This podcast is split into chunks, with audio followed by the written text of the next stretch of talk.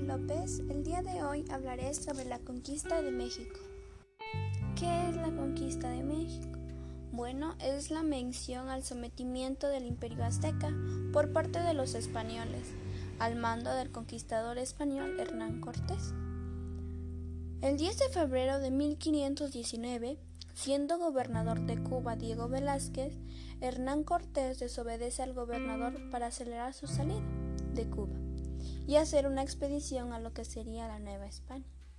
Sale con 11 barcos y más de 600 hombres. Los españoles llegan a México en febrero de 1519. Los españoles avanzan y llegan a Yucatán, donde encuentran a los mayas. Vencen estos y les hacen regalos a Hernán Cortés, como 20 mujeres, entre ellas la Malinche, la cual conocía el idioma maya y náhuatl. Los españoles continúan con su recorrido. Llegan a las costas de Veracruz, donde fundan la ciudad de Villa de Rica de Veracruz. Más adelante llegan a Zempoal, un gran centro comercial donde habitaban los totonacas, los cuales le hicieron una descripción a Hernán Cortés sobre la gran Tenochtitlan.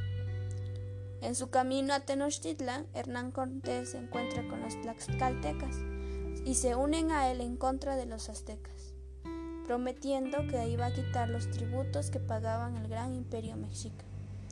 Los españoles llegan a la Gran Tenochtitlan el 8 de noviembre de 1519. El gran emperador Moctezuma recibe con grandes honores a Hernán Cortés. Lo aloja en el palacio de Axayacat. Posteriormente toman como rehén a Moctezuma. Empieza el sitio en la Gran Tenochtitlan dura alrededor de tres años, donde los españoles tienen una gran derrota. El primero de julio de 1520, Cortés se sienta debajo de un árbol y llora por su derrota. A este se le conoce como la Noche Triste. Al morir Moctezuma sube el poder Huitláhuac. Poco, poco puede hacer por el imperio, ya que muere de la viruela, una enfermedad traída por los españoles. El que sucede al trono es un joven que se llama Cuauhtémoc. El 13 de agosto de 1521, Cuauhtémoc fue capturado. Esto significó la definitiva caída de Tenochtitlan a mano de los españoles.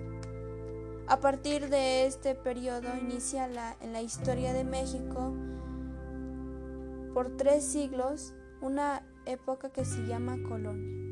Esta dura de 1521 a 1821. ¿Qué aprendemos sobre la conquista de México? Bueno, aprendemos muchas cosas. Una de ellas es que, pues gracias a esa conquista, ahora hablamos eh, el castellano. Eh, hay una religión en común, que es la religión católica. Aportaron también inventos en la navegación en la medicina, que eran ignorados en hasta ese momento. Asimismo, también los españoles aportaron alimentos. Sin embargo, también hay muchas cosas malas. Eh, por mucho tiempo no fuimos libres, libres, pero ese será otro tema. Buen día, nos vemos.